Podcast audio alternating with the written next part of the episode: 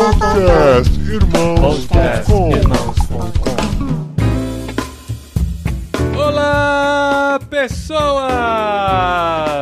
Podcastirmãos.com de número 406 entrando no ar. Eu sou o Paulista, estou aqui com o André Costa do Canto Verbo e eu tenho certeza que ele amou a ideia do batismo online.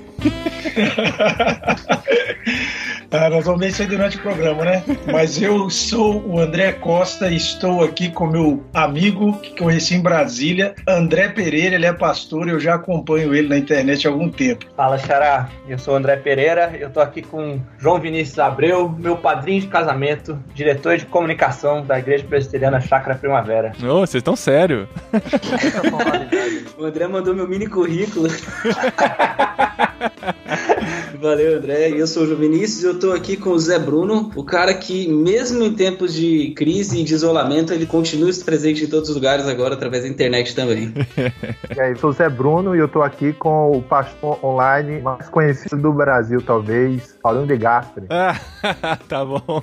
Muito bom, gente. Olha que legal. Estamos aqui só os homens hoje, Clube do Bolinha. Senti falta da Adri, hein? É, faltou a Adri hoje, mas já tinha muita gente. Ela falou "Me fora dessa. E nós estamos aqui para falar sobre um assunto que está borbulhando nas redes sociais e nas internets da vida, principalmente porque agora nós só podemos nos comunicar pela internet nesse tempo de quarentena. Espero que você esteja se comunicando só pela internet para a segurança de toda a população. E nós vamos falar sobre culto online. Sim, chamei os amigos aqui com quem a gente tem discutido, trocado algumas ideias. E o nosso papel aqui hoje não é colocar mais lenha na discussão, mas como a gente sempre faz aqui no podcastirmãos.com, organizar um pouco as ideias, tentar entender prós, contras, pontos de vista. Ah, e todos eles estão aqui para me ajudar nessa conversa, nessa organização de ideias aqui no podcastirmãos.com.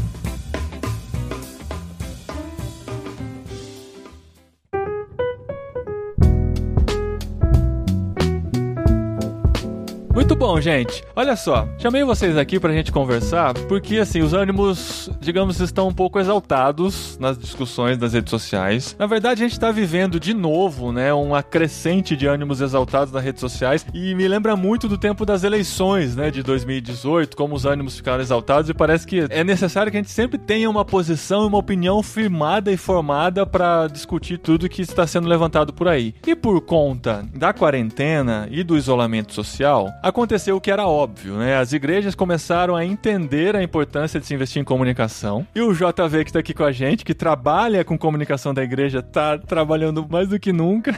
Cara, eu não vejo a hora das férias, tá? Depois de tudo isso.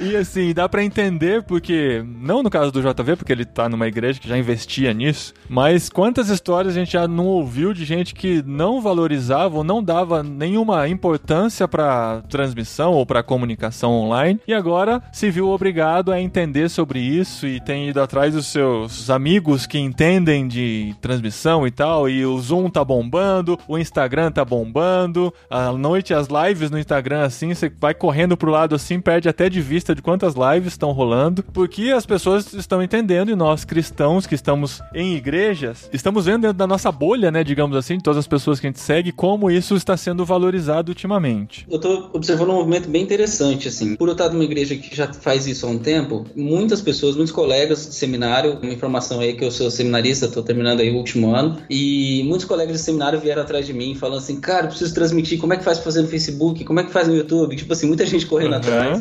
E eu acho que isso, de alguma forma, tem um lado positivo, que é que eu acho que a grande preocupação de muitos pastores, de muitas equipes pastorais, é como que a gente vai continuar o contato com as pessoas nesse tempo onde a gente não pode ter o contato físico. Uhum. Então, eles realmente estão tentando resolver, tá todo mundo perguntando como que eles conseguem resolver esse problema. E acho que uma outra coisa que também me chama a atenção é a preocupação no cuidado pastoral, mesmo em tempos assim, né? Como Aham. cuidar das crises, das dificuldades, como celebrar as alegrias, sem poder tocar, sem poder olhar olho no olho. Então, acho que isso tudo tem sido bem desafiador, mas ainda assim, na minha perspectiva, bem interessante, assim. Muita gente está abrindo os olhos para coisas que antigamente elas não abriam. Então, é uma oportunidade. André Pereira, você é pastor, né? Tá lá com Carlinhos Veiga, na Presbiteriana Lago Norte, lá em Brasília. Como que vocês estão lidando com isso? Tá tranquilo trabalhar digitalmente, trabalhar online com a igreja ou o desafio é grande para vocês? Bom, algum tempo atrás a gente chegou a ter uma estrutura que transmitia os cultos que aconteciam presencialmente na igreja, mas ela estava desativada, porque algumas pessoas que eram responsáveis, né, e faziam um trabalho mais forte assim do ministério acabaram se mudando, coisas assim. Então a gente estava sem transmitir fazia muito tempo. Exigiu muito o pessoal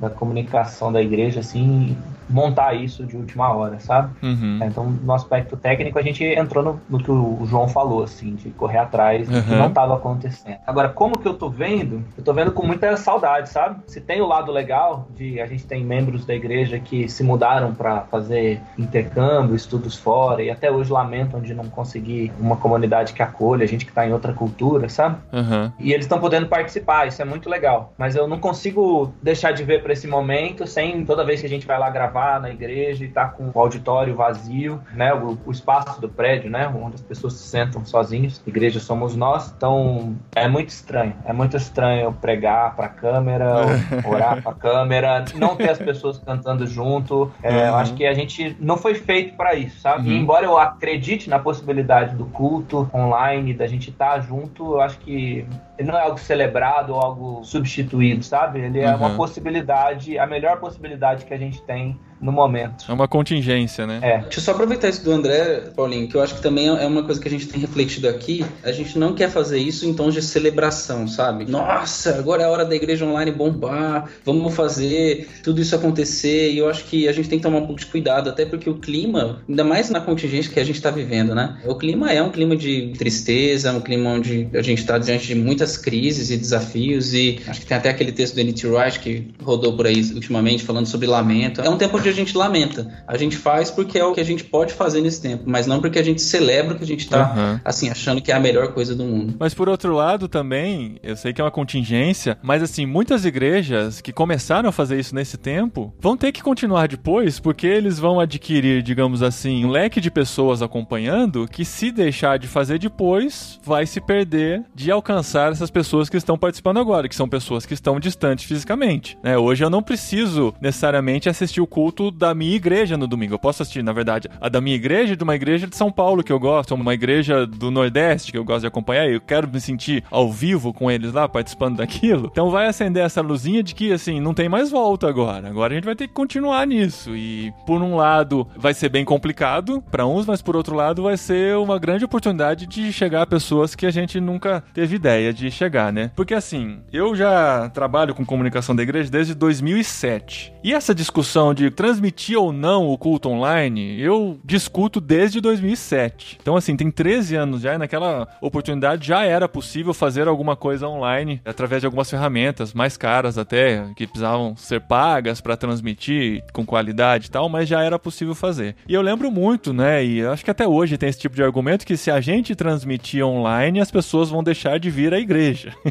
se a gente colocar o culto lá, a pessoa vai pensar, por que, que eu vou na igreja se eu tenho aqui dentro de casa, né? Mas daí, assim, o problema é outro, né? O problema, na verdade, da pessoa é não entender o que é de fato ser igreja, né? De estar junto, celebrar a comunhão e tal. Então a gente tem que entender que é uma contingência, que é uma possibilidade para quem está distante, né? Não deixa de estar incluído nessa contingência, mas isso nunca vai substituir a comunhão. Acho que é isso que a gente vai discutir daqui a pouquinho. Mas só para apimentar mais o assunto, na semana passada, ou seja, nessa semana que estamos gravando, mas na semana passada da publicação desse podcast, eu fiz uma pesquisa no Instagram de irmãos.com, que é claro, não tem nenhum valor científico, principalmente porque são pessoas que já seguem a gente e tal, em sua maioria são cristãos, é por isso que faz até sentido essas perguntas que eu fiz. Mas eu perguntei aqui, entre elas, essas perguntas aqui, ó. Você tem participado de cultos online? 83% tem dito que sim, e 16% tem dito que não. Dá pra entender que boa parte do nosso público está participando de cultos online. Aí eu fiz outra pergunta. Quando você assiste ao culto, você considera que você está está participando do culto ou apenas é um espectador. 63% consideram que estão participando do culto e 36% disseram que apenas são espectadores. Aí eu perguntei, o que vocês preferem? Um culto ao vivo e mais simples ou gravado e mais produzido? Porque a gente tem essas duas opções hoje, né? Tem gente que tá ligando a câmera na hora combinada e faz o, uhum. a transmissão ao vivo daquela celebração em casa com sua família ou via Zoom, né, com algumas pessoas. E tem as pessoas que estão gravando, né, durante a semana, o louvor, a mensagem, disponibilizando no horário ou disponibilizando no domingo lá para as pessoas fazerem seu culto doméstico. 82% preferem ao vivo e mais simples e 17% preferem gravado e mais produzido. A gente aqui faz talvez um mix dos dois, né? Porque a gente faz transmissão ao vivo de algo que tenta ser diferente de uma transmissão mais simples, assim, né? Tipo, a gente produz com corte ao vivo e tal, uma coisa assim, a gente mesmo usa a mesma estrutura de antes, mas pro culto ao vivo aqui. Mas daí vocês disponibilizam no horário como se fosse ao vivo, a pessoa só assiste... Não, a gente não grava nada antes, a gente transmite ao vivo mesmo. Ah, entendi, agora entendi. Entendeu? A gente faz produção ao vivo, então a gente faz corte de imagem, enfim, GC, tudo que acontece dentro daquela transmissão é produzido ao vivo, né? Na é hora do culto mesmo, na hora combinada de domingo. Na hora combinada, isso. Entendi. Aí a última pergunta aqui, só para finalizar essa parte, eu perguntei se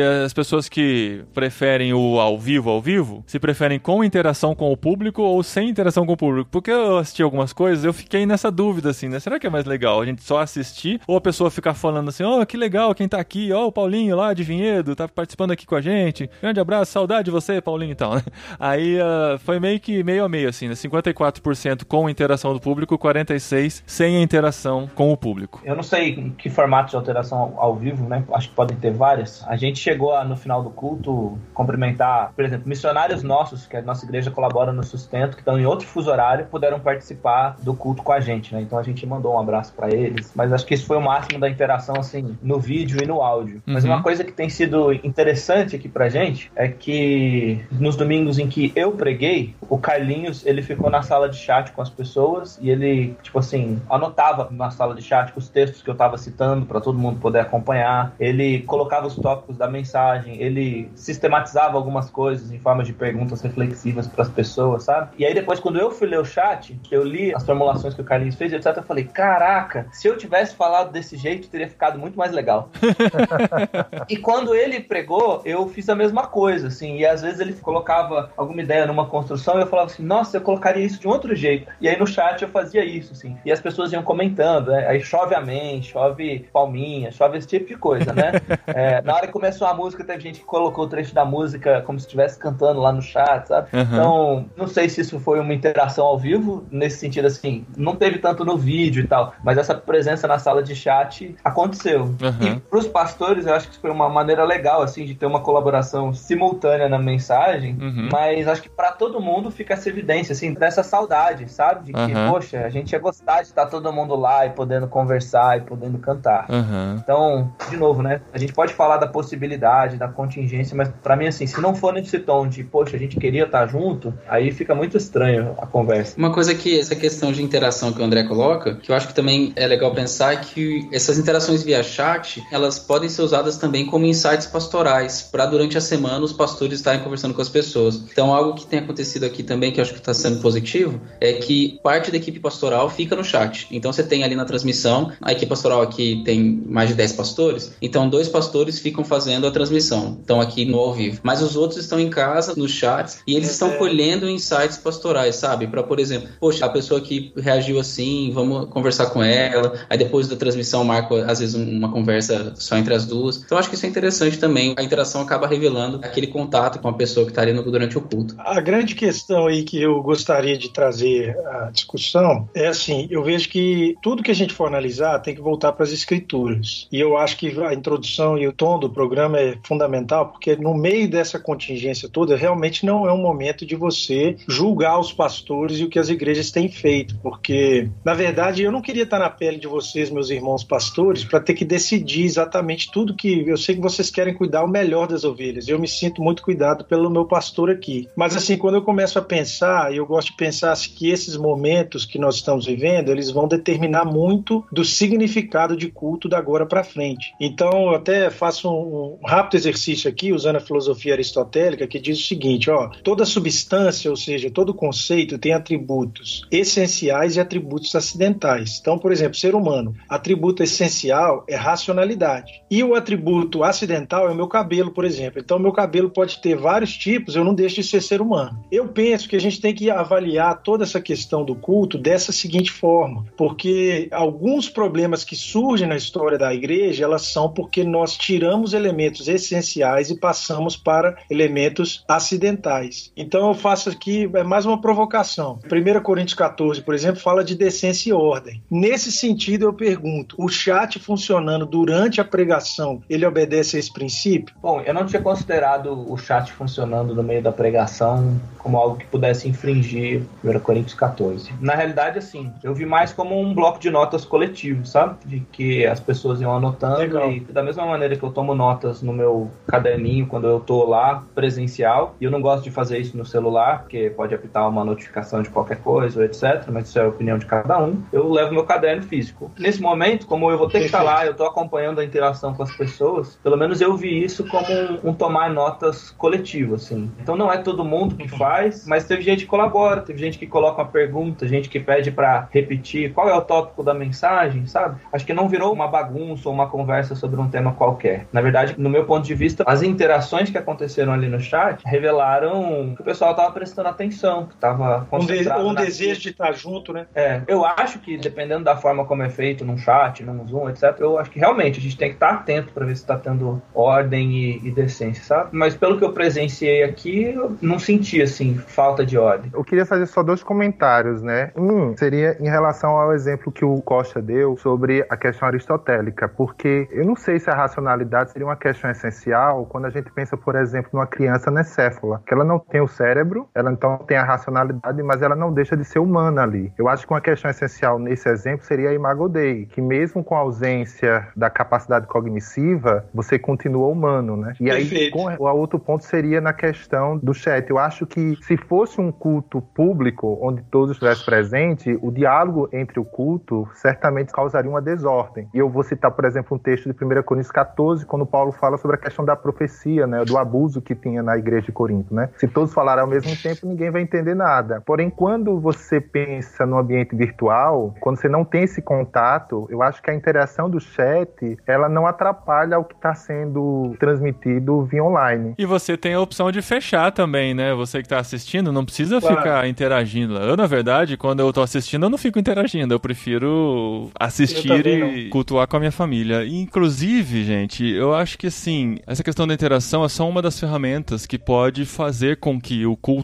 transmitido online tenha uma linguagem diferente do que realmente é encarado num culto normal, né? A gente tem que entender que a mídia é diferente. Quando a internet surgiu, a gente achava que era só transpor o que existia em meio físico para a internet, que estava tudo certo. Então os jornais faziam isso, as revistas faziam isso, e aos poucos a gente foi entendendo que na internet existe uma outra linguagem, uma outra forma de se comunicar. Por isso que eu acho que uma adaptação no formato do culto é necessário para que tenha uma relevância maior a transmissão do culto online, né? Que não seja só algo que a pessoa fique como espectador, mas de alguma forma possa participar. No nosso caso, a gente faz isso com a nossa família, mas vai ter gente que vai ter a necessidade de interagir um pouco mais, de sentir-se mais parte daquilo, né? Na verdade, assim, eu usei o exemplo de definição de racionalidade do Aristóteles e eu não subscrevo ela, não. Eu estava mais me referindo à noção conceitual de substância. Só para vocês terem uma ideia. Eu acho que a gente vai tocar nesse assunto aí. Mas, por exemplo, quando você vê o problema do casamento que a gente enfrenta hoje, não tem tanto a ver com as comunidades homoafetivas querendo seus direitos, mas tem mais a ver com as pessoas que eram casadas e começaram a apresentar um casamento como sendo um fim para atingir a felicidade. Então, quando o casamento passa a ser uma coisa que torna as pessoas felizes, então todo mundo tem o direito de casar. Tá entendendo? Então é exatamente isso. Eu acho que quando o Zé, acho que é o Zé que falou que na verdade não é um culto público, eu acho que esse é o ponto. E a tonalidade que eu senti nos meus irmãos aí quando eles falaram que é um momento de lamentar, eu também concordo com isso. É um momento assim que a gente tem que fazer o máximo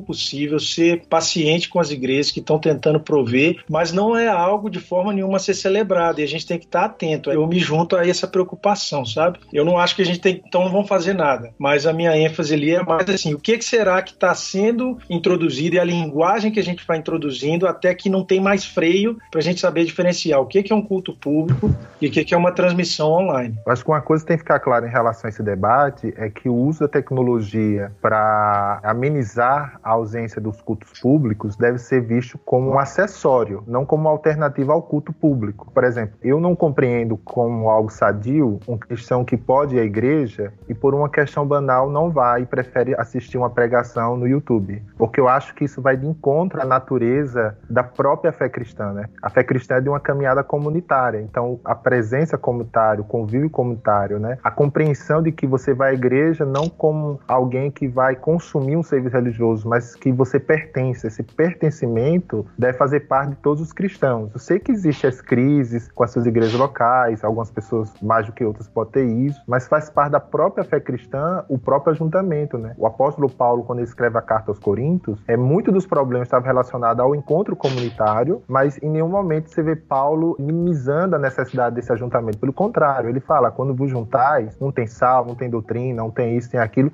faça tudo, torne esse ajuntamento para edificação de vocês. Então, acho que se você pensa o uso da tecnologia, no caso, você, assim, qualquer pessoa, né, como uma substituição, eu acho que isso é contrário à fé cristã. Mas como um recurso em tempos excepcionais como o nosso, ou então por pessoas que por alguma razão justificavam poder ao culto, eu acho que é totalmente compreensível, né? Principalmente para quem não é cristão, que não vai à igreja e que encontra na ferramenta digital uma forma de ter um contato com o evangelho. Eu acho que no final, as nossas dificuldades, as nossas questões são isso, né? Biblicamente, é claro que eles não trataram dessa ideia de você ter um culto online, né? Então, talvez a gente seja a primeira geração que tá podendo falar nesses termos. Uhum. Quando o André entrou na sala, ele falou: pô, achei que não ia dar para eu participar aqui. A gente tá participando, nós estamos reunidos aqui. Ia ser melhor a gente estar tá numa mesa mineira com, com café e pão de queijo? Sem dúvida nenhuma. Nossa. Né? Mas a gente está aqui, está interagindo, está conversando. Então, por um lado, nós somos seres com corpos, né? Na Bíblia, o culto é sempre tratado assim, né? De pessoas com corpos. A gente é chamado a cultuar com o corpo, né? A gente tem atos de ajoelhar, de levantar as mãos. Então, a gente expressa o louvor com o corpo também. A gente não pode esquecer disso, assim. E a gente tem esse aspecto do corpo família, né? Do corpo de Cristo, da Assembleia reunida. Então, como o Zé falou, né? Se você você está celebrando o culto online porque você, poxa, agora você pode assistir da sua casa, cuidado. Eu acho que a, a perspectiva, né? Eu até compartilhei com alguns dos textos que estou escrevendo, tem que ter esse desejo de, poxa, eu queria estar tá junto, sabe? Uhum. Senão fica muito estranho. Aí eu acho que realmente a gente vai dar margem para uma postura mais consumista, uma postura individualista e coisas assim que realmente são perigos para isso. Mas não necessariamente tem que ser assim, sabe? E esses links dos textos do André estão aqui no post, se você quer saber, conhecer mais, estão lá no Medium e os links estão aqui para você ler. Tá bem legal mesmo o conteúdo que o André escreveu.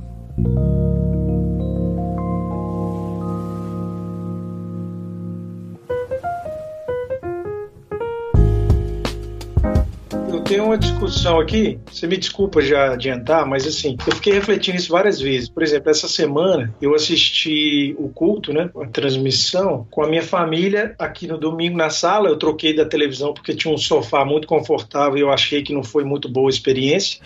então eu fui para a sala, que é um lugar de cadeiras menos confortáveis, né, que fez os meus filhos, eu e a minha esposa, ficarem mais ativos, engajados ali. Mas, por exemplo, nós não trocamos de roupa para ir. E assim, nós somos seres humanos humanos litúrgicos. Nós somos litúrgicos por natureza. Nós precisamos de ritual. Você vê aí gente do home office discutindo, tem textos e textos na internet, sobre a necessidade ou não de trabalhar de home office de calça e sapato. Por quê? Para a sua saúde mental entender que existe um ritual, que existe um momento adequado para isso. Então, essa é uma outra coisa que a gente pode discutir, sabe? Sim, se a gente vai fazer o culto online, o que, que as igrejas poderiam instruir as famílias para fazer nesse momento para ter um proveito melhor? Por exemplo, eu saio de um sofá com confortável, fui para o banco da sala que estava muito mais parecido com o banco da igreja e achei que o resultado foi melhor. Então, não sei o que vocês pensam em relação a esses aspectos litúrgicos aí. Eu entendo o lance da necessidade de liturgia do ser humano e tal. A gente até falou sobre isso recentemente quando a gente discutiu o livro do James Smith, né? Mas assim, eu particularmente e minha família, a gente, digamos assim, a gente tem as nossas próprias liturgias, mas a gente não se encaixa necessariamente no que as pessoas consideram como liturgias, entendeu? A gente já trabalha trabalha em casa, por exemplo, há algum tempo. Então, assim, a gente define as nossas liturgias, mas não tem a ver com eu colocar uma roupa de trabalho para trabalhar. Tem mais a ver com outras regras e rotinas que a gente estabelece no nosso dia a dia. Eu entendo que o momento do culto precisa ser um momento especial, mas assim, eu vou fazer ele especial de acordo com a minha forma de ver o que é especial, né? Não necessariamente se eu colocar dentro de um formatinho, ah, na hora do culto vamos todos colocar roupa de ir pra igreja, sentar numa cadeira menos confortável que o sofá. Isso para mim não vai funcionar, entendeu? Não tô dizendo que é errado. Se para você funcionou, acho que legal. O meu irmão tava com o casamento marcado dia 25 de abril agora. E aí dado um monte de situação específica, eles estão antecipando. Então vai ser no sábado, a gente está se perguntando como é que a gente vai participar. Não só a gente, mas vários dos padrinhos também. A possibilidade é justamente ser algo com vídeo chamado, etc. Assim. Então, se a gente fosse participar de um casamento e ele fosse por vídeo chamada, a gente ia pôr a roupa social ou não? Sabe? Do tipo, as mulheres iam se arrumar e se macuar. Genial, velho. Seu exemplo ou iam foi ficar genial. de, de pijama, sabe? Porque na nossa igreja a gente também teve comentários de gente que celebrou que podia estar vendo de pijama. E no primeiro momento eu ri, mas depois que eu considerei essa hipótese do casamento, sabe? Poxa, se rolar de estar ao vivo com meu irmão, talvez até no bom humor, não porque, nossa, tem essa autoridade jurídica ou qualquer coisa assim, mas nem que fosse pelo bom humor, expressando a solenidade do momento, eu talvez me arrumasse mais, sabe? Aham. Pra estar bonito pra eles, porque eles são os noivos e eles estão sendo privados da companhia e da gente estar lá presencialmente com eles. Então, assim, pra mostrar que a gente, pra eles, que a gente honrou o momento. Mas você pode fazer uma coisa tipo jornal da TV, assim, sabe? Você põe só da cintura pra cima uma roupa bonita e fica de bermuda embaixo. Porque o importante é o que eles estão vendo, né? É, eu sei, e, e de boa a gente lidar com bom humor na situação aqui, mas eu acho que expressa um pouco, sim, sabe? Tipo, não deixa de ser uma evidência do valor que a gente tá dando ou não. Eu só tenho medo da gente cair na mesma discussão de quando eu era criança, de que você tinha que portar de gravata, porque se você fosse ver o presidente, você não iria de camiseta ou de camisa polo, entendeu? Você tem o seu armário com as domingueiras, né? As É. camisas especiais pra você usar no domingo. A roupa de ver Deus, né? É, eu acho que não cabe um tom de imposição, Não de é falar, isso, nossa, é. você que tá ouvindo a gente, se você assistiu o culto na sua casa de pijama ou só de bermuda, você tá errado. Não, mas eu acho que cabe essa reflexão, assim, de que valor a gente tá dando pro momento. Eu acho que assim, o caminho é estreito, né, meus irmãos? Você pode cair pelo lado do legalismo ou do liberalismo. Eu acho que ser cristão é andar numa linha tênue entre puxar dos dois lados e ficar no meio ali. Então é claro que eu não estou falando de uma coisa impositiva, mas eu vejo que as pessoas têm que refletir um pouco sobre isso, sabe? Porque é, você vê, a pessoa chega atrasada todo domingo no culto público. Online tem gente chegando atrasada. E aí a gente fala assim: ah, é só o meu coração.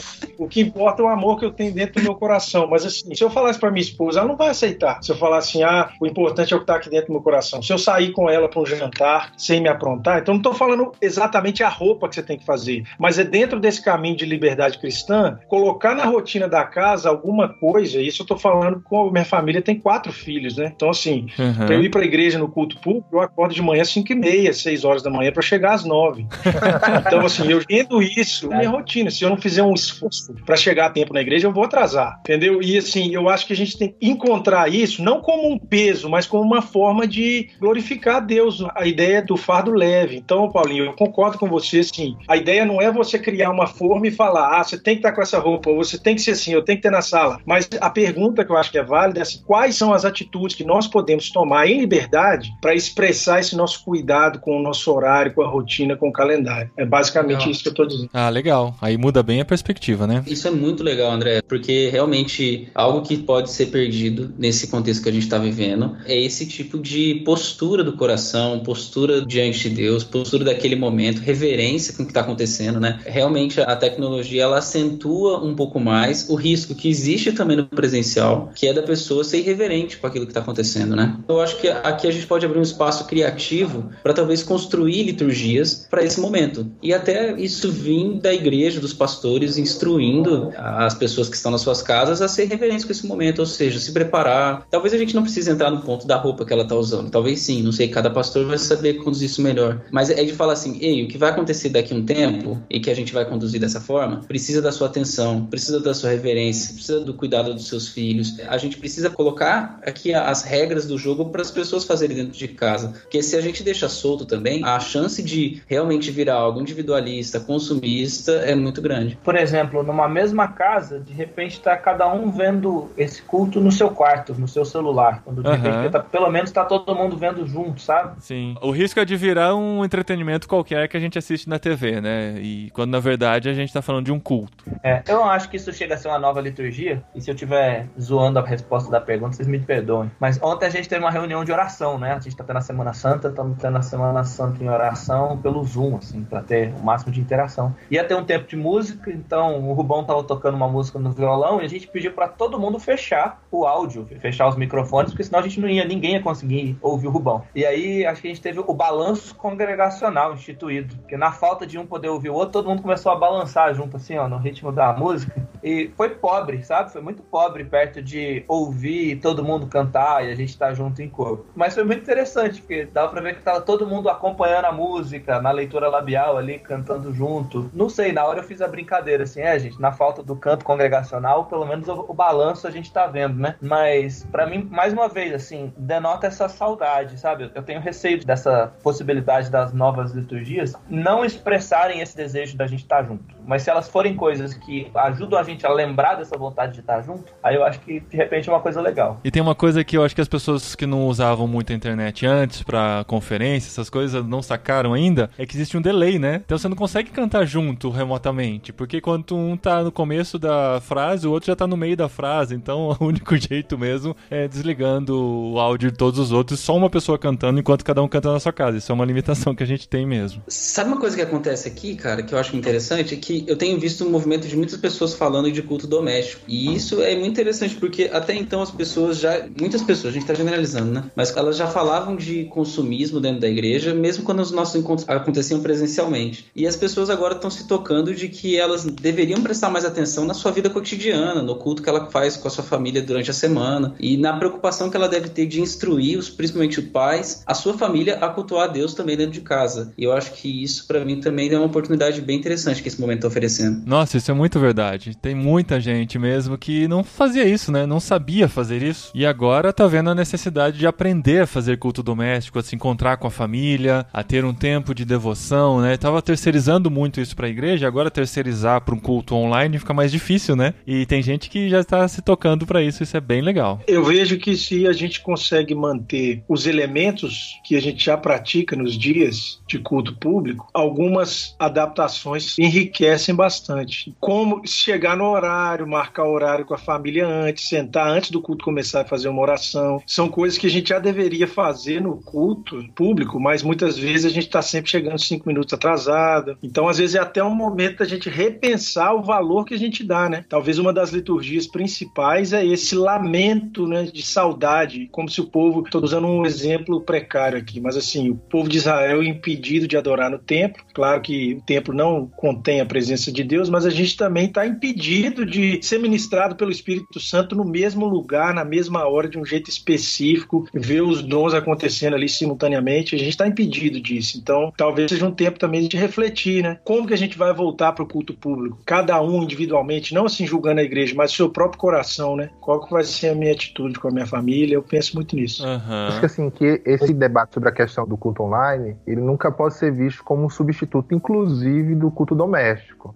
né? Eu acho que o culto doméstico tem que ser fortalecido tanto em momentos como esse, onde os cultos públicos estão suspensos, como com a normalidade dos cultos públicos, né? E até eu conversando com amigos, tem uma frase do Calvino, né? O Calvino dizia que a igreja é uma família de famílias. Então, antes da igreja ser uma grande família, elas são famílias que estão pulverizadas na sociedade. Então, ela não pode pensar em culto apenas quando todos estão juntos na igreja local, mas em seus próprios lares, né? Então, quando eu vou ouvir uma pregação ou participar de um culto online, é como uma opção, um plus, mas não como uma questão essencial, principalmente nesse tempo, né? Eu acho que você fazer o culto doméstico, o louvor ao Senhor, a leitura da palavra, as orações, manter isso, né, é que é muito importante. E a gente vê isso, por exemplo, lá em Deuteronômio 6, quando o Senhor fala com a nação de Israel, falando do papel dos pais na educação dos seus filhos acerca da lei, ele não terceiriza isso para o sacerdote. Ele delega aos pais essa própria responsabilidade. Então eu acho que o pai, a mãe, né, ele tem também esse papel, vamos assim, sacerdotal de ter essa responsabilidade dentro do seu lar e não apenas depender do pastor. A gente sabe que o pastor tem o seu lugar, tem o seu papel, o ensinador cristão, mas a gente também tem que pensar na liturgia dentro da casa, né? O James Smith comentou isso, né? De que a gente está no momento em que o, corpo está esticado, né? O corpo está separado. Eu estava conversando com o Lucas Gonçalves e ele tinha usado uma metáfora bem parecida, né? Não é porque que o ombro está longe do dedão do pé que eles deixam de ser corpo, assim. Mas esse fato da gente estar tá esticado agora e cada um recluso na sua casa em função da pandemia, ele de certa forma ressignifica, né? O que, que é pra gente estar tá junto depois. Esse fato da gente ter saudade revaloriza o momento que a gente realmente poder se encontrar. Isso me chama a atenção também da questão da fidelidade à igreja local, né? Então, acho que Paulinho até comentou aí,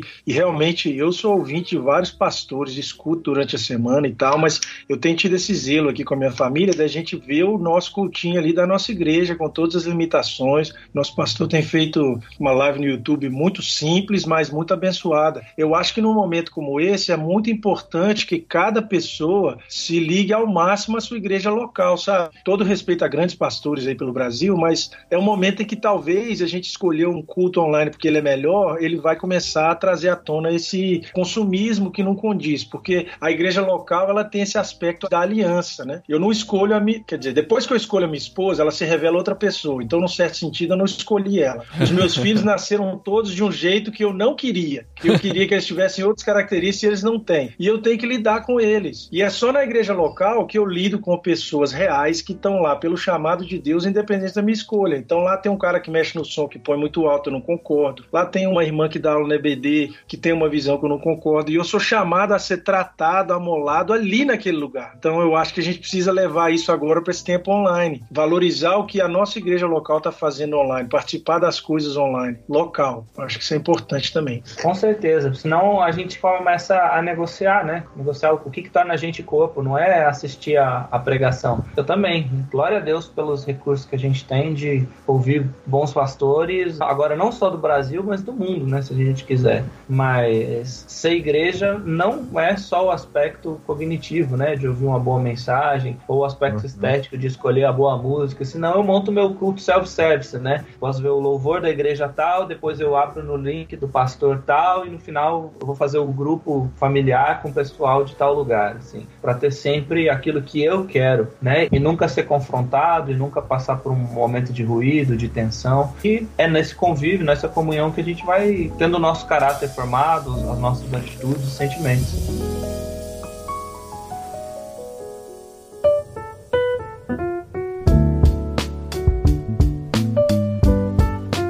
Mas agora sim, uma outra discussão que surgiu, que eu acho que é um pouco mais complexa, digamos assim, que a gente teve que lidar nos últimos dias aí, foi por conta de que as igrejas começaram a perceber que não iam poder se reunir tão cedo. Teve muita igreja que achou que assim, ah, vamos cancelar esse final de semana, ou vamos cancelar durante duas semanas, a gente faz online, depois a gente volta a se reunir. E as pessoas estão percebendo que isso vai demorar um pouquinho mais por causa da complexidade da situação que a gente está vivendo, e viu-se a necessidade, principalmente por ser o último domingo do mês, ou o primeiro do mês seguinte, tal, que é geralmente quando as igrejas fazem a ceia, que é de celebrar a Eucaristia, celebrar a ceia. E a gente se viu nesse dilema, né, de o que é a ceia e se é possível realmente celebrá-la à distância. Eu também fiz essa pergunta lá em irmãos.com e 60% disseram que sim, é possível celebrar a ceia online e 40% disseram que não. Então, assim, uma quantidade boa de pessoas que consideram que não, não faz sentido nenhum celebrar a ceia online. E aí, pessoal, a gente mexe nesse vespeiro ou deixa quieto?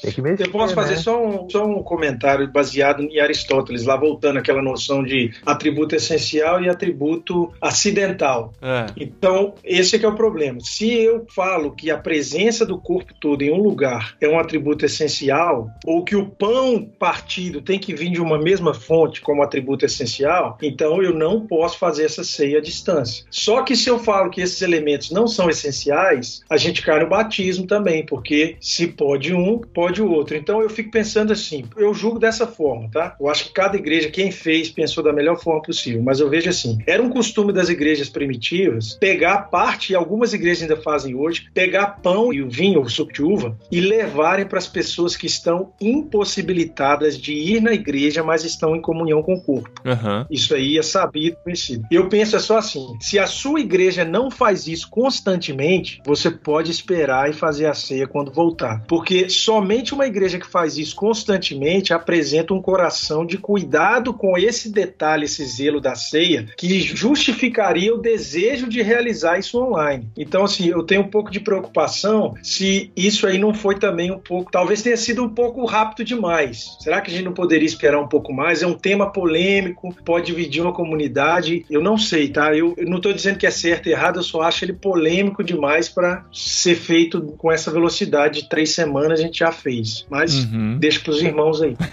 é, eu, eu sempre defendi que esse tema, assim, era um tema pertinente justamente pelo fato da gente estar tá vivendo ele. Eu acho que a igreja, ao longo da sua história, ela tem recursos, tanto teológicos quanto históricos, para tomar decisões referente a essas situações, né? Porque, assim, eu acho que esse debate envolve uma questão que não dizia respeito nem aos autores bíblicos, né, principalmente do Novo Testamento, e nem tampouco aos reformadores e outros que constituíram seus catecismos, confissões de fé, que é a questão da virtualidade, né? Aham. Porque assim, se a gente for voltar para essa questão, a grande pergunta é o que, que a Bíblia diz? Esse exemplo que o Costa deu sobre a ceia, pode um, pode outro. Mas a natureza do batismo e da ceia é a mesma, particularmente eu vejo que é uma dinâmica diferente ali. De modo que pode um, mas não pode outro. Só que eu já adianto, assim, a minha posição contra isso é que eu acho que isso não é uma questão dogmática no sentido da celebração online ou não. Eu acho que é uma questão de mais liberdade cristã. E eu baseio essa opinião justamente pela multiplicidade de opiniões dentro da igreja e às vezes dentro de uma própria tradição. Você vai encontrar debates entre reformados que uns acreditam que não pode ser online, mas outros acreditam que pode ser online desde que seja entre o pastor e a sua comunidade, usando de maneira remota. É, isso vai variar muito de igreja pra igreja, de confissão de fé, sei lá, pra confissão de fé, porque assim, eu não vejo problema nenhum de novo trazendo pra minha família. Eu já celebrei a ceia só com a minha família aqui. E nem foi nessa época aqui da pandemia, foi muito antes. Porque a gente entende que a ceia é anunciar a morte e a ressurreição de Cristo e relembrar, né? A gente tá fazendo isso dentro da nossa família. Agora vão ter igrejas que vão dizer, por conta da sua denominação e da complexidade que exige dentro das decisões tomadas lá dentro da denominação, que só o pastor ordenado, devidamente considerado supremo, que vai poder celebrar a ceia, entendeu? Então acho que isso vai entrar num assunto mais pessoal de cada igreja, né? Nesse sentido. Aham. Eu tenho escrito sobre, né? Acho que menos discutindo a, a questão da possibilidade do culto e mais precisamente na ceia, assim. Eu tenho defendido a possibilidade de que sim, que a gente pode, sabe? De novo, de forma nenhuma de uma maneira substitutiva, de forma nenhuma, nossa, que legal, não vou precisar ir mais para minha casa para estar juntos com os meus irmãos quando voltar, agora eu vou participar da ceia. De forma nenhuma como uma desculpa para, ah, agora os desigrejados até a ceia eles não vão precisar mais, sabe? Não, acho que a conversa não é essa. Mas no sentimento de saudade, de estar junto, na impossibilidade, eu acho que sim, que a gente tem inclusive precedente bíblico. Paulo fala em Colossenses 2 e em 1 Coríntios 5 de ele estar presente em espírito. Aí tem algumas questões exegéticas difíceis aqui, né? Mas em 1 Coríntios 5, ele está presente para exercer autoridade junto daquela igreja reunida, para exercer autoridade para disciplina, né? O mesmo rigor do verbo de 1 Coríntios 11, que fala da necessidade de se reunir, a gente tem em Mateus 18, falando que para exercer disciplina precisam estar dois ou três reunidos, né? E aí Jesus está presente no meio deles. É tudo o ministério das chaves, né? O ministério que cuida do corpo. O batismo põe para dentro do corpo, a ceia celebra a unidade do corpo e a disciplina, em último caso, exerce a autoridade do corpo para, no sinal visível, excomungar aquela pessoa da comunidade. Então, Paulo, em 1 Coríntios 5, está fazendo isso. Ele está ali exercendo a autoridade do corpo reunido junto com a igreja para remotamente estar com eles no momento de excomungar. Assim. Ah, não é disso que ele está falando? Claro que não, né? Ele não tinha internet.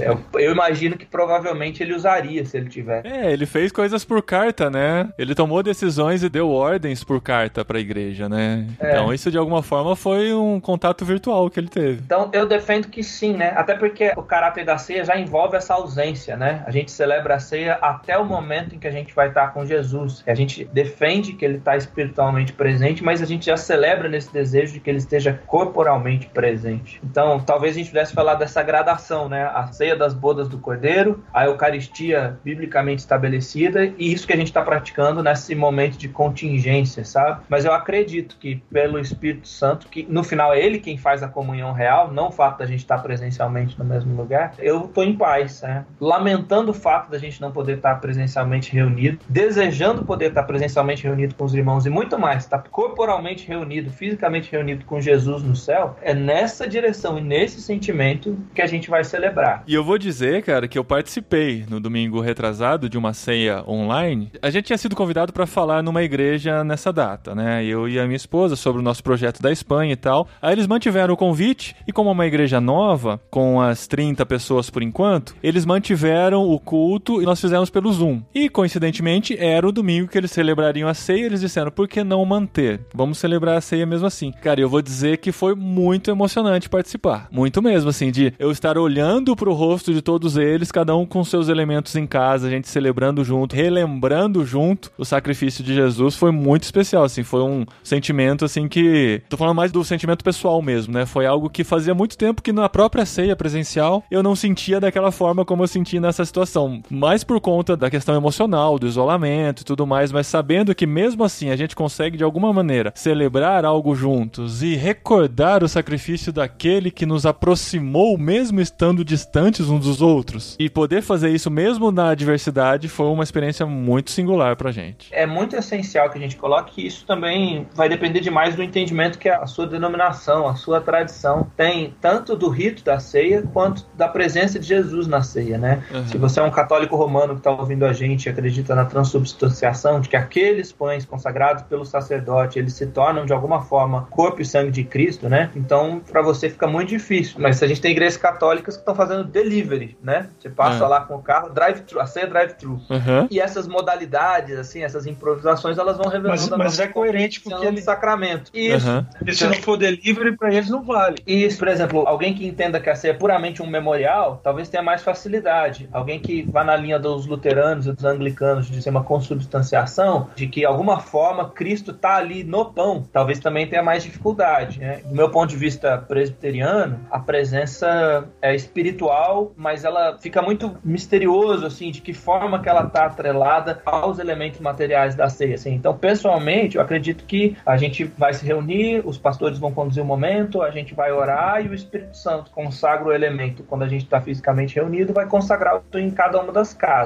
Mas eu tenho amigos reformados que sentem uma dificuldade imensa, porque para eles o pegar o pão, o partir o pão e a distribuição mútua dos elementos é tão essencial quanto comer e beber. Então, vai muito de como a gente entende o rito do sacramento, vai muito como a gente entende a presença de Jesus ali, né, nos elementos, vai muito como a gente entende também até que ponto a gente pode flexibilizar essas coisas, né, na situação que a gente está, né? Jesus flexibilizou o sábado, ele usa Davi comendo dos pães dos sacerdotes como um precedente, né? Então acho que vai muito de algumas convicções assim e da gente estar em paz com o que está acontecendo, né? Será que a gente celebraria assim se metade da igreja não tivesse em paz? Acho que é um momento assim, se a gente não tiver em unidade nesse momento, ele tem pouco sentido. Uhum. Eu penso, seguindo essa linha aí, muito importante, falou muito bem, eu acho que o pastor ele tem que ter essa sensibilidade, porque eu vou fazer uma confissão aqui, que embora eu não chegue a ponto de julgar as pessoas, eu não me sinto bem se a minha igreja, eu dei graças a Deus que eles decidiram não fazer, mas se tivesse feito, eu não teria tomado, por consciência, entendeu? Eu acho que os pastores precisam comunicar isso e deixar as pessoas que têm essa consciência, assim, que não se sentem bem, ficarem à vontade. Eu acredito muito em coerência, sabe? Igual foi citado aí no caso de católicos que estão fazendo delivery, eu vejo que na visão tradicional batista, que é a que eu faço parte, isso é visto como ordenança. Então, assim, nem existe um poder vinculante doutrinário para fazer isso uma vez por mês ou uma vez por ano. Então, assim, precisa entrar nesse vespeiro se a gente já tem uma visão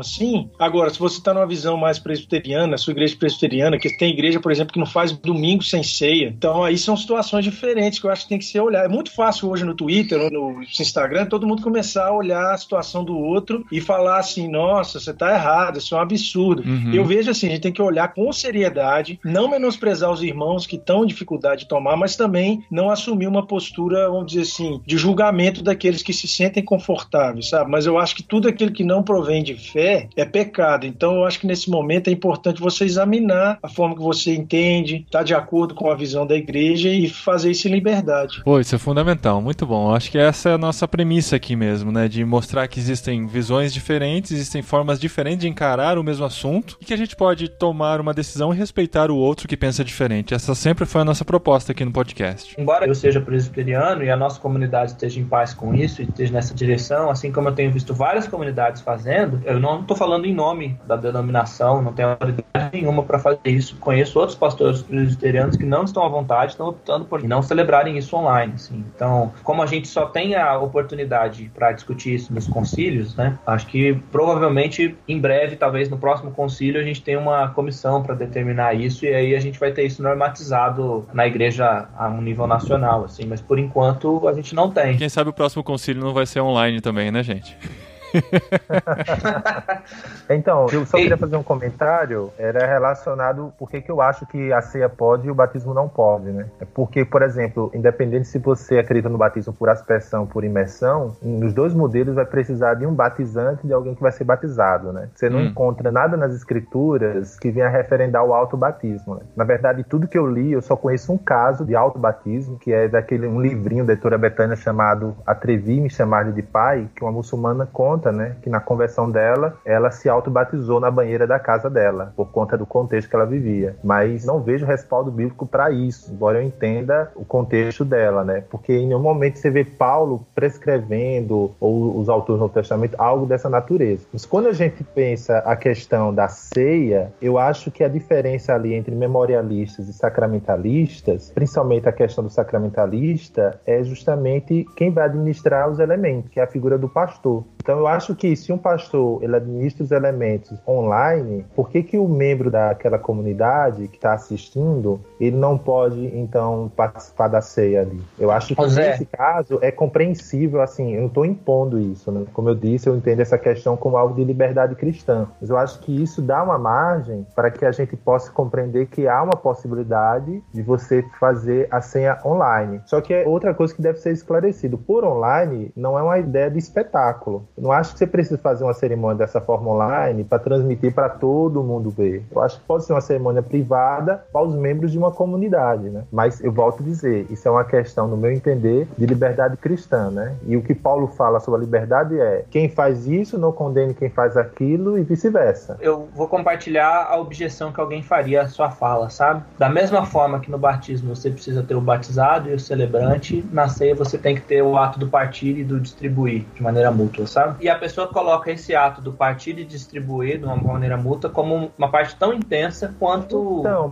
tomar e comer. Aí... Isso iria dar discussão, né? Se o quanto isso é essencial ou não, ou o quanto, assim, de fato é essencial, mas dada a situação a gente está flexibilizando esse ponto, conscientemente, sabe? Entendendo que a gente está flexibilizando esse ponto. Eu acho que são algumas convicções, assim. Eu acho que o precedente de Paulo, ali em 1 Coríntios 5, ele é bem difícil, assim, né? A gente teve o batismo online aí, deu na mídia, mídia, né? O fato de ser uma igreja que está vinculada a um político dá mais visibilidade para a coisa. Eu não sei se eu concordo ou não. Graças a Deus não tive que pensar o dilema ainda, sabe? Uma situação concreta e pastoral. Mas assim, em 1 Coríntios 5, Paulo está participando da excomunhão, né? Ele está tirando alguém do corpo, assim. Será que ele também sentiria vontade para estar tá espiritualmente presente no momento de pôr alguém para dentro do corpo? Aí fala, ah, um é sacramento, o outro não é. Bom, mas essa distinção é mais histórica do que bíblica, é, então, né? Essa questão de memorialismo sacramentalista é uma questão de liberdade da comunidade. Mas assim, quando você lê, por exemplo, 1 Coríntios 11, a grande pergunta é qual é o foco narrativo normativo que consta ali. Eu acho que você se apegar a essa questão do partir o pão, eu acho uma coisa que não é tão importante, porque eu acho que a ênfase ali do texto é o comer e o beber. Tanto que a gente nunca viu um debate dessa natureza, mas eu já participei de celebrações de ceia em determinadas igrejas que os elementos já vinham partidos, já vinham ali os pedacinhos, já eram feitos, na verdade, eu compro na própria igreja católica são as hóstias. Né? Ah, sim, em igrejas grandes isso é o que acontece, cara. Não tem como você partir para mil pessoas na mesma celebração. Exatamente. Então eu acho assim que uma objeção em relação ao partir seria assim uma questão muito, mas muito assim pífio. Mas o fato histórico das pessoas pegarem o pão e levar para alguém que está impedido aquele pão, ao invés de simplesmente pegar um pão da cozinha da casa da pessoa e entregar para ela, indica alguma ortopraxia em relação relação Então, àquele momento isso aí- físico, sabe? Quando a gente descobriu que Jesus era Deus, foi uma questão histórica. A igreja estava adorando a Jesus por vários anos, de repente começaram a pensar, não, então, é, mas eu não tô falando Jesus é Deus. Não é um problema em ser histórico, porque a fé cristã, ela é histórica. A tradição tem essa importância. Porém, esse caso de você pegar o pão partido e levar esse pão partido para uma pessoa enferma, isso é uma questão muito circunstancial. Isso não quer dizer que a igreja, universalmente e historicamente, em todos os seus momentos, sempre agiu dessa maneira. Algumas igrejas, com certeza, agiram assim, mas não significa que todas agiram, né? Por exemplo, cristãos que são memorialistas, eles vão pegar o pão, consagram ao Senhor, servem. E às vezes é um outro pão, não necessariamente aquele pão. Por isso que é uma questão muito de liberdade cristã, da forma como a igreja entende. E aqui eu vou citar o Richard Baxter. O que é que o Baxter dizia? No que é essencial, que haja unidade. No que é não essencial, que haja liberdade. E acima de tudo, o amor. A igreja de Jesus, ela não se une nessas diretrizes litúrgicas relacionadas à ceia. Ela se une em questões mais essenciais. Por isso que a liberdade cristã em relação a esse tema, entendeu? Por isso que eu acho que é compreensível essa multiplicidade de compreensões. E a gente precisa saber lidar, por exemplo, com aquele que tem uma posição distinta da nossa. Mas também a gente não pode universalizar ou totalizar que essa visão que a gente tem é a visão da igreja. Por isso, assim, é histórica, é, mas às vezes é circunstancial. Circunstancial a uma região, circunstancial a uma denominação, entendeu? Eu compreendi, Zé. Na verdade, eu entrei no ponto só pela distinção que você mesmo colocou entre o batismo e a ceia, sabe? Que da mesma forma que para você não poderia, porque no batismo é inerente ao ato do batismo que você tenha o celebrante e o batizado e que um coloque água ou um mergulhe o outro na água, né? Vai depender da tradição, mas que esse contato mútuo de ter os dois, ele é inerente ao ato do batismo. Eu tô te pontuando que para várias pessoas é inerente o ato de estar todo mundo da mesma ceia, tomando do mesmo pão, quebrar esse pão e você ter a distribuição mútua ali. Porque da mesma forma que ninguém se batiza, na ceia ninguém se serve, você é sempre servido. Existe essa compreensão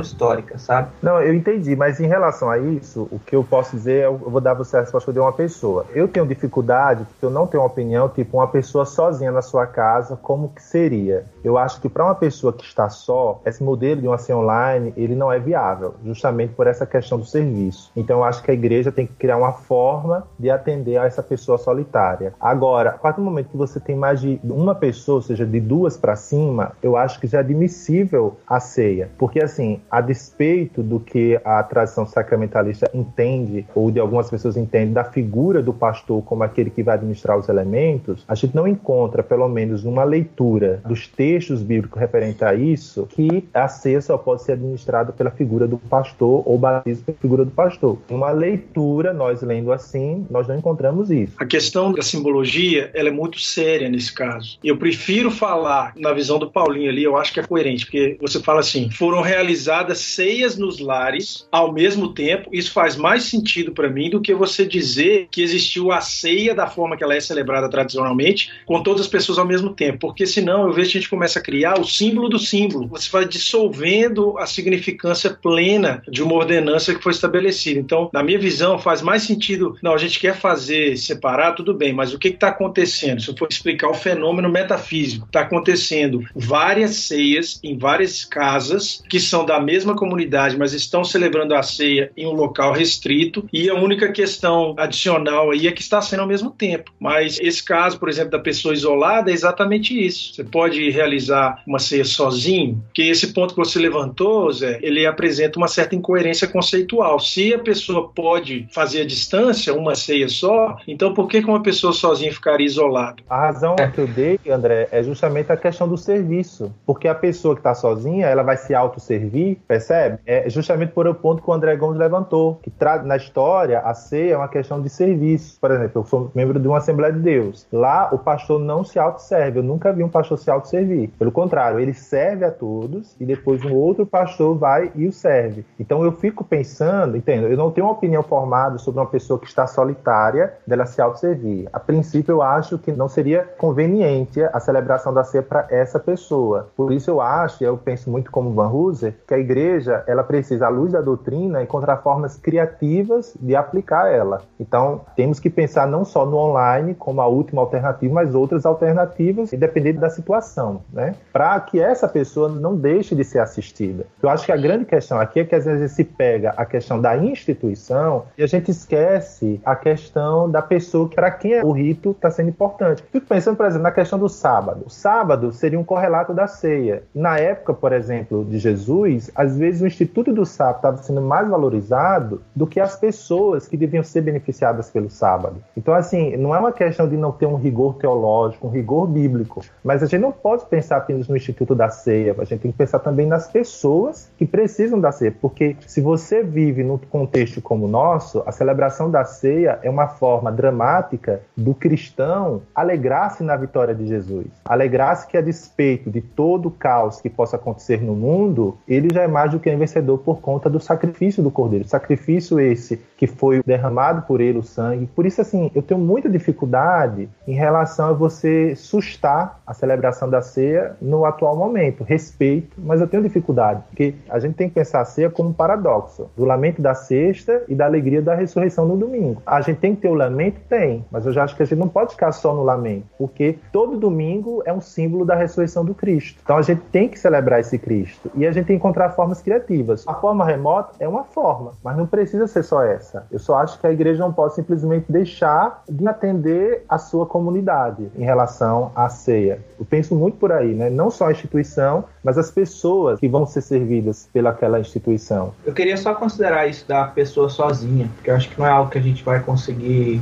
ter controle, assim. Eu estava lendo o Alexander Schimmel essa semana, né? Ele é um ortodoxo, e ele faz toda essa discussão no ambiente da Igreja Oriental Ortodoxa, que é bem mais sacramental e parrudo, né, nesse sentido sacramental do que a gente. Excelente autor. E aí ele fala, quando ele está fazendo essa discussão de em que momento é consagrado, em que momento a presença fica ali, ou etc., ele fala assim, gente, para além dessa discussão, ele fala assim, o que, que é eucarístico aqui, o que, que é oferecido com ação de graças, e Deus recebe bem como ação de graças, que para ele tem um movimento de se consagrar os elementos, né, se dá graça pelos elementos, depois recebe a graça. Assim, o que é oferecido é o corpo e o sangue de Cristo. É Cristo que é eucarístico, é a vida dele que é recebida com bons olhos e com ação de graças e expressa ação de graças por Deus. E quem serve pra gente também, em última instância, é o próprio Cristo. O que é expresso no rito da gente não se servir, sabe? Da gente receber isso de um irmão ou de uma irmã em Cristo, né? De um pequeno Cristo ali, né? Um imitador de Cristo, da gente ser servido por ele, sabe? Mas nesse momento em que a gente tivesse uma pessoa sozinha, não como norma de jeito nenhum, voltando, né? Lamentando não estarmos juntos e tudo isso, mas nesse momento eu ia estimular essa pessoa a ter saudade de poder estar sendo servida por alguém, mas de considerar de que, em último caso, quem está servindo ela é o próprio Cristo, sabe? Através da presença uhum. espiritual dela. Eu acho que dá pra gente concluir duas coisas aqui. Muito do que a gente discutiu tem a ver com a liberdade pessoal do cristão e das igrejas locais de tomarem suas próprias decisões. Mas como eu disse no começo, é muito bom ter o conteúdo todo organizado e vários insights, várias opiniões, várias linhas para se analisar. Então isso foi muito legal de toda essa conversa aqui. E uma outra conclusão muito certa é que todos nós estamos sedentos pela oportunidade de voltar a nos reunirmos, a cultuar junto com os irmãos, a participarmos da ceia presencialmente. Então a gente vai entendendo que isso é contingente e que a gente pode e deve almejar estar juntos novamente, né? Graças a Deus porque a tecnologia tá aí, a gente tem essa possibilidade hoje. Se fosse alguns anos atrás, a gente não teria essa possibilidade, estaríamos completamente isolados, no máximo com correspondência por carta e olhe lá, o telégrafo, sei lá.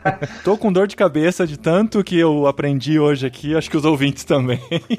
muito conteúdo interessante para pesquisar. E quero agradecer muito pela participação de todos vocês. Vocês são brilhantes sempre, sempre trazem muito conteúdo legal aqui pro podcast. E a gente volta a falar assuntos assim mais pra frente aqui no podcast. Então, valeu mesmo, André Costa, André Pereira, João Vinícius de Abreu e Zé Bruno de Arapiraca. Muito obrigado vocês por terem participado. A hora que vocês ouvirem de novo o podcast, vocês vão identificando a voz de cada um, vão saber a heresia que cada um falou e tá tudo certo. valeu, Paulinho, valeu, Zé, valeu, João, valeu, Xará, bom demais. Valeu, pessoal. Bom estar com vocês. Obrigado, gente.